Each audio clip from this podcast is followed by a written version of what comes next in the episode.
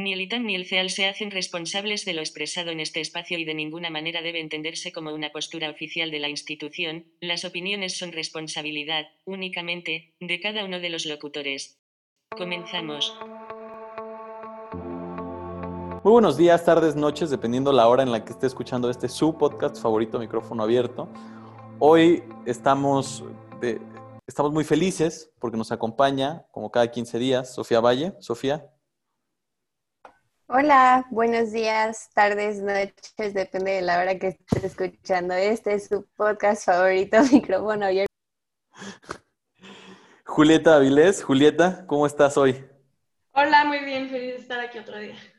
Bueno, pues vamos a darle con grandes noticias. Y miren nomás la rolita, ya somos ese, ese podcast que parece programa de radio. Escuchen la rolita que les vamos a poner.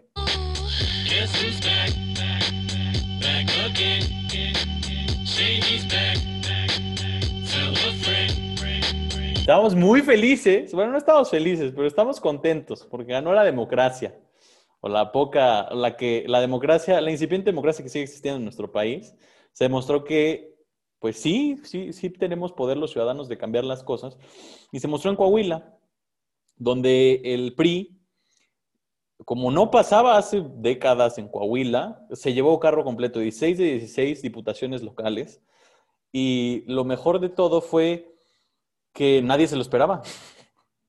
Las ni las encuestas más arriesgadas apostaban a que el PRI llevara un carro completo nuevamente. Había quienes le daban a Morena la mitad del Congreso, había quienes se lo daban al PAN un tercio, pero no, pero no un carro completo al PRI. Esto, esto nos habla de, del regreso del PRI o del fin de Morena. Eso es lo que vamos a discutir hoy. Julieta, ¿qué tienes que comentarnos al respecto?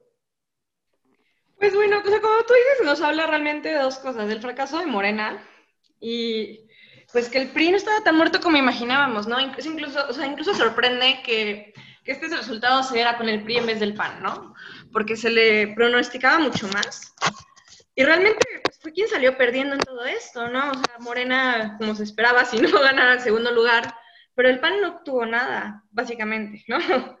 Entonces, pues sí, no sé, yo creo que la ciudadanía confía cada vez menos en, en Morena, ¿no? Más en el PRI. Pues quizá no es el PRI, pero el PRI siempre ha sido como el default, ¿no? De, este país, ¿no? Entonces, si no es el PRI, yo creo que, digo, si no es Morena, yo creo que la gente piensa en el PRI. Y ya están pensando que quizá Morena no es la respuesta. Y, es curioso porque muchos no imaginamos que esto sucedería, ¿no? O sea, Morena es un partido que tiene mucho apoyo popular, mucho, mucho apoyo popular. Y como estamos hablando incluso de diputaciones, o sea, de cargos que no son gobernación, es algo donde la gente no se suele informar tanto sobre qué, qué es lo que trae cada, cada, candidato, ¿no? Y vota un poco más por el partido. Entonces, pues se nota más, mucho más este, estos síntomas de las personas pues, no creyendo tanto en Morena y yo creo que también, pues no sé cómo el PRI vaya a tomar esto, pero significa que realmente como oposición, como posible oposición en, en las siguientes elecciones presidenciales, no están tan muertos como creíamos. Sí, justamente lo, lo más destacable es que del de 10 personas que votaron por, Morena en 2018, usted, querido podcast, escucha, audiencia, piense en 10 personas que conozca que, y piense que ellos todos votaron por Morena. En esta elección en Coahuila, de esas 10 personas, solo 5 repitieron su voto. Entonces habla de, que, el, de que la ciudadanía coahuilense no, no confía en Morena ya o perdió el 50% de la aprobación. Y es interesante porque pues justamente como mencionas, típicamente uno creería que la oposición de Morena sería el PAN, pero estamos viendo que la gente ve más al PRI como una oposición, porque además, además tomó, eh, acaparó el voto, el voto panista en la comarca, porque era de los principales bastiones panistas históricamente, y vemos un PRI que recuperó todo el estado. Y, y con, aparte con una votación bastante alta, o sea, se llevó el 49% de los votos. Y, y, esto nos habla, pues, de que el PRI está fortalecido con su estructura, de que Morena al ser un movimiento se vio debilitado. ¿Y qué opinas, Sofía? ¿Crees que le afectó a, Morena no tener una figura como López Obrador en la boleta o que la marca sola puede? Sí, eh, a mí me parece muy interesante, no solo la parte de Morena, sino sobre todo la del PAN. O sea, porque tanto en Coahuila como en Hidalgo fue eh, pues el partido que salió más bajo, ¿no? Y el PRI, pues el más alto. Entonces me hace sentir un poco como si fuera, no sé, 1985 este escenario. Y la única diferencia es que está Morena también en juego, ¿no? Pero eh, el PAN como oposición se está viendo debilitada y en cambio el PRI fortalecido. Entonces, eso a mí me da esperanzas en, como tú dices, la incipiente democracia mexicana. Que regrese el PRI. tengo una opresión fuerte. no, no que regrese el PRI gobierno. Bueno, quién sabe, pero nosotros en este podcast siempre estamos diciendo dónde está la democracia, dónde está la oposición. Y creo que aquí está, ¿no? Y a Morena sí, sí, sí se vio muy, muy débil para ser el partido del presidente y obvio, como tú dices, AMLO era un candidato de ensueño, ¿no? Y, y, por eso ganó con tanta fuerza y por eso tuvo tanto apoyo. Pero ahorita, y más con la pandemia, estamos viendo los resultados que está teniendo con lo de los fideicomisos, que fue tan feo para nuestro país. Y creo que em, están perdiendo credibilidad y la confianza del electorado en, en ellos. Entonces, eh, hay que ver la manera de, hacer campaña a pesar de que el, presidente que está ahora es de su partido, ¿no? Y que les puede jugar en contra, así como también puede jugar a favor. Justo la, uno de los cuestionamientos que hubo fue que decían, ah, pero es que el PRI es gobierno en Hidalgo y en Coahuila. Y es, sí, puede haber apoyo ahí por parte del gobierno estatal al partido, obviamente, pero, el, pero Morena es gobierno federal, o sea, también puede haber apoyo por esa parte. Y, algo, algo muy interesante, vamos a ponerle cifras. Hace dos años, Morena obtuvo tres de los siete distritos federales y una votación de 500 mil votos, o sea, tuvo medio millón de votos. En esta elección Morena obtuvo 163 mil votos, se desplomó el voto morenista, pero lo más resaltante es lo que pasó con el PRI. En 2018, el PRI obtuvo 330 mil votos, es una votación buena en un estado como Coahuila, pero en esta elección el PRI tuvo 415 mil votos. Entonces sí hubo un, sí hubo un desplome muy, un, desplome abrumador para Morena, pero también hubo un crecimiento interesante para el PRI. O sea, hubo 100 mil personas más que dijeron, no estábamos, tal vez estábamos mejor cuando estábamos peor. Y, y, pues ahí está. No estábamos mejor con López Obrador. Sí, al parecer no. Y, y, la otra cosa interesante es que el PRD, el PT y MC están en vísperas de perder su registro. Porque, a ver, MC obtuvo 11 mil votos. ¿Cómo comparas el 50% de la votación, que fue 415 mil que obtuvo el PRI, con 11 mil de MC, con 13 mil del PRD o con 16 mil del PT? Entonces, pues partidos que... El programa pasado, ¿no? De que hay demasiados últimamente partidos de izquierda en el país, ¿no? O sea, y muchos que se alinean con Morena, que es básicamente la misma ideología, y pero son distintos. Entonces, pues quizá que pierdan el registro, que estén cerca de perderlo, no me parece pues nada malo en lo personal. lo, interesante aquí es que solo un partido de los que apoyan al, presidente, que es el PT, está perdiendo el registro. Los otros son de izquierda y pseudoizquierda. Usted decida quién es quién, que son el PRD y MC. Entonces, eh, lo interesante es ahí que la izquierda sí se ve, sí se ve mermada. Obviamente es un, Coahuila es un estado este, más, que, ha tendido históricamente más a la derecha, pero independientemente de eso, es, muy interesante que no, que no sean los partidos del presidente, o sea, que Morena les haya robado sus votos, sino que la izquierda en general, las otras expresiones que incluso son diferentes a las del presidente, están perdiendo su votación también. Pero bueno. Sí, la coalición Juntos Haremos Historia, ¿no? Ahora ya van a hacer historia peligrosamente. Ahora van a hacer esos, ahora esos partidos van a hacer historia. Pues ya F, F por los partidos de izquierda, pseudoizquierda y, y los aliados del Partido Comunista Coreano. Pero bueno, sí, seguimos en el norte. Y esta, ayer, justamente, bueno, cuando estés escuchando esto, el jueves de la semana pasada, el jueves 22 de octubre, se anunció que Chihuahua regresaba a semáforo rojo y es el primer estado que regresa a semáforo rojo. Entonces, esto hablaba de que la curva que tanto nos había prometido el gobierno federal que se estaba aplanando, pues ya se desaplanó y ahora va para arriba. Y esto es preocupante en el tema de salud pública, pero ¿qué, qué, puede hacer el gobierno con un, con un problema de este estilo, Julieta? Pues, o sea, como tú dices, nos habla de que no se está aplanando una curva y incluso es, es, difícil saber si es un rebrote o no, porque como no se aplanaron las curvas, no podemos saber realmente si, si estamos siguiendo como con la cadena de contagios o si realmente están sucediendo rebrotes, o si son las personas que se contagiaron y ya perdieron la inmunidad de tres meses que se supone que gana la mayoría, no todos.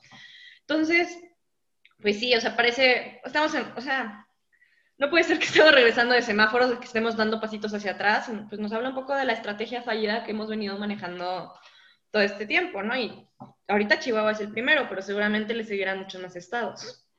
Incluso aquí en la Ciudad de México supone que haya habido repunte en hospitalizaciones, entonces habrá que ver hoy, bueno, hoy que se está grabando 23, si, si la Ciudad de México también regresa. Sí, aparte pasó, en estas semanas pasó algo muy interesante que fue la comparecencia de López Gatel en el Senado. Y, y sobre, sobre salió la participación de la senadora Lili Telles, senadora del Grupo Parlamentario de Acción Nacional, que, que lo cuestionó sin censura, o sea, mostró ahí la, la llaga periodística de, de, no, de no censura.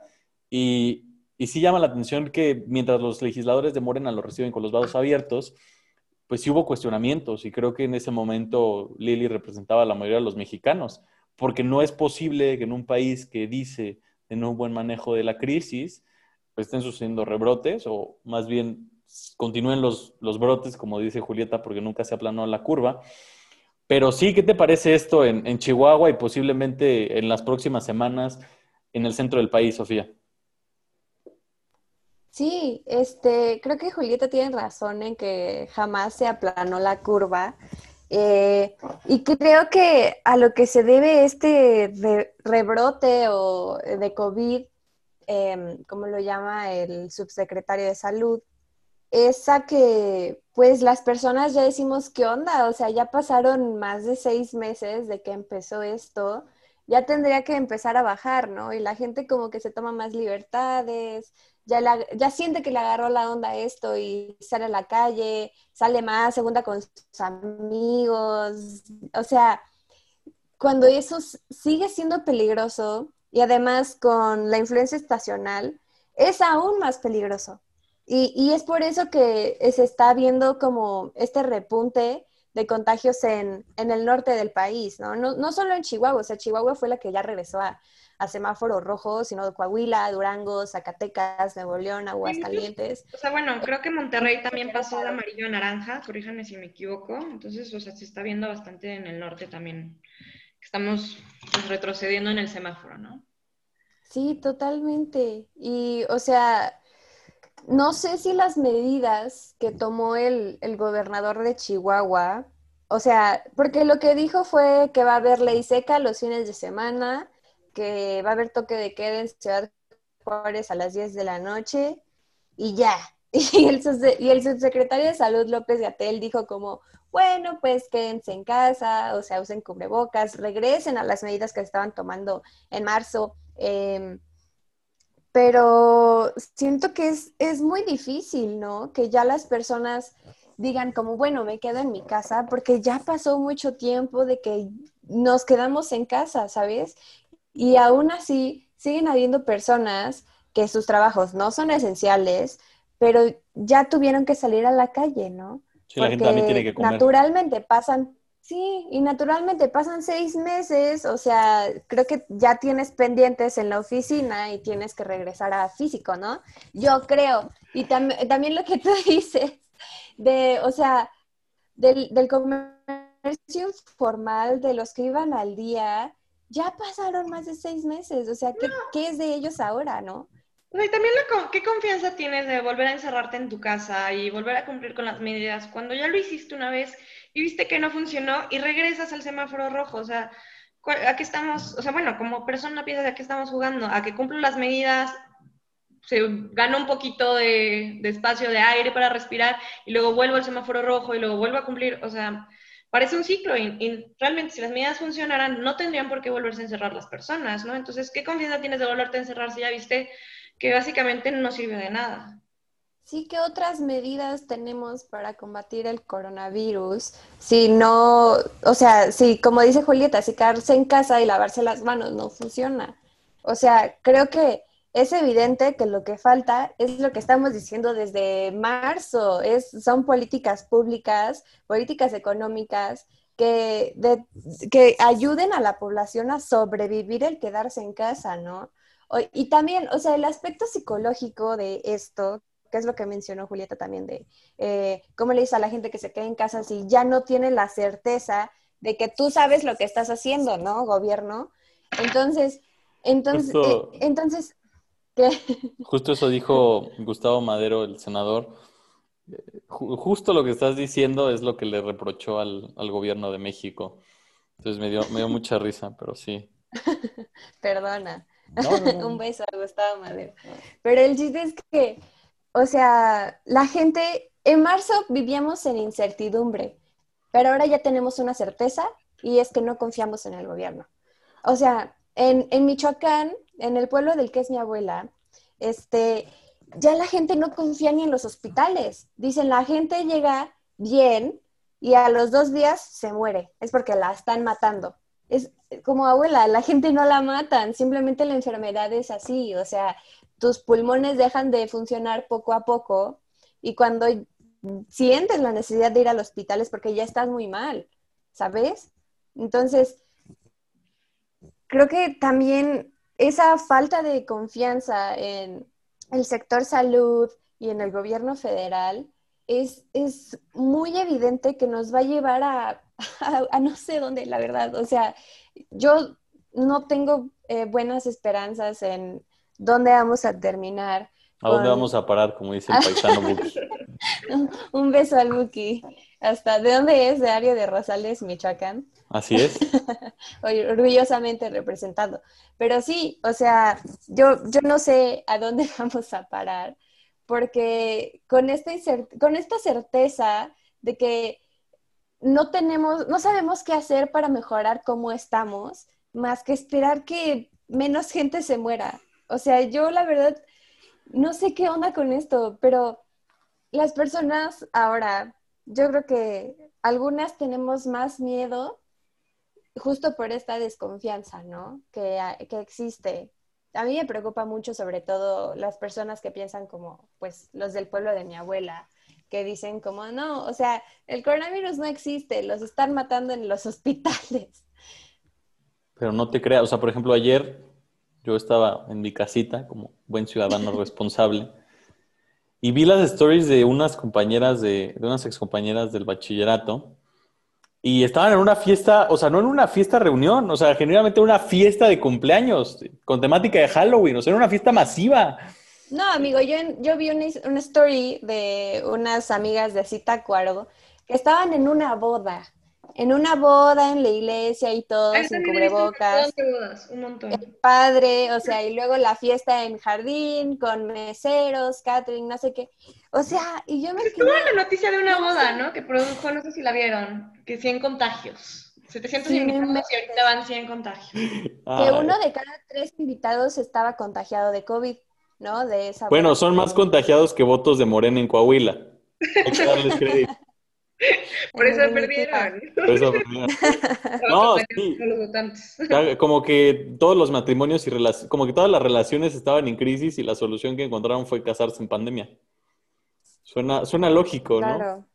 O sea, no es como que sea, no es como que sea una enfermedad que puede matar a sus padres o a ellos. No, para nada. Pero pues así la gente. Estamos, estamos mal, vamos mal, pero pero tenemos que tener ánimo. O sea, la gente está mal, pero también las políticas públicas deben adaptarse a la realidad. No, a ver, el Estado le falló a los mexicanos. O sea, eso no es duda. Eso, eso, no está en, eso no está en cuestionamiento. O sea, el gobierno de México fracasó. Sí, o sea, si quieres que, la gente o sea... buscas medidas para que realmente se encierren. Si quieres que la gente salga, buscas medidas para que salgan saludablemente. Ves, igual y pones restricción a las bodas de 50 invitados, yo qué sé, pero pues... O a las bodas en general. Y la gente está haciendo, o las bodas en general. Anarquía relacional. Le haces un favor. Sí, prohibir las bodas, o sea, sería algo muy sencillo. Le haces un favor. O sea, como, llegas a las cerveceras y dices, hola, no quiero que vendas eh, más de cinco cartones por persona. Punto. O sea, ¿quién va a comprar más de cinco cartones por persona si no va a ser un evento masivo? pero aplican la de Costco. De que, ah, no, conozco y ya pasan los dos, o sea. Bueno, mínimo es un primer filtro, ¿no? Como el retweet de Twitter, que ahora por la época electoral en Estados Unidos ya tienes que eh, desaparecía el retweet instantáneo, entonces te sale citar tweet y como que estás seguro que quieres darle retweet a esto y luego ya tienes que darle retweet, ¿no? Pero bueno, o sea, el chiste es que sí, necesita haber políticas públicas. O sea, ¿por qué quitaron la ley seca de fin de semana? Yo me pregunto, ¿por qué, ¿por qué no hay toques de queda? O sea, en, viernes, en fin de semana. O sea, la gente se está yendo de fiesta, la gente se está casando. Em, y yo sé que la Iglesia Católica vive de estar en esas paredes, ¿no? Y, y, su fe está en ir físicamente a una iglesia. Pero de ahí a oficiar una boda, creo que oficiar una boda no es estrictamente esencial a como lo es celebrar la misa, ¿no? Sí, claro, Entonces, para una persona creyente, pues ir a misa es una parte esencial, ¿no? De su vida. Pero pues ir a una boda, las bodas las puedes hacer cualquier día, ¿no? E incluso, pues también creo que en las iglesias sí están reduciendo el aforo, ¿no? Pero entonces, qué, qué curioso que reduzcan el aforo en una, en una misa, ¿no? Pero cuando es una misa de boda, ¿no? ahí sí hay 700 invitados, o sea. Es que creo que la cosa es que las bodas, o sea, las puede, las iglesias las cobran, ¿no? Porque no, es que eh, ocupas el tiempo del padre, no, sé, nunca no es que la música, no sé qué. normalmente cobran.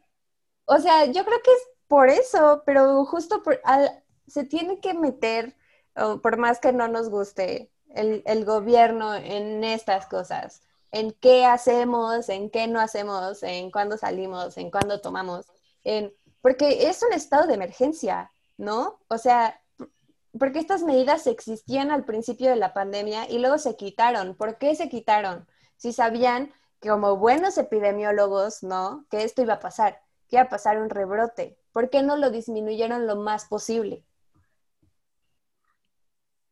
Sí, no, no hay mucho la gente sí está harta, las bodas, o sea, ya quieren salir de fiesta, ya les vale madres. Este, ya, el gobierno no le queda nada más que tratar de recuperar la credibilidad que no, que ya no tiene. O sea, y para recuperar esa credibilidad está, está muy difícil, porque la gente ya no, o sea, al principio estaba dispuesta, pero en este punto ya ni siquiera tiene disposición. Bueno, después de pequeñas dificultades técnicas que tuvimos con la plataforma de, comunicación vía Internet, estamos de regreso, pero pues es el inicio del fin, ¿no? Entonces nos despedimos. Fue un gusto estar con ustedes. Julieta, ¿dónde te podemos seguir? Pues me pueden seguir en Twitter como arroba Julieta-Áviles. Muchas gracias, Sofía. ¿Dónde te seguimos? Hola, sí, en arroba Sofía en griego su servidor, su servilleta, su amigo.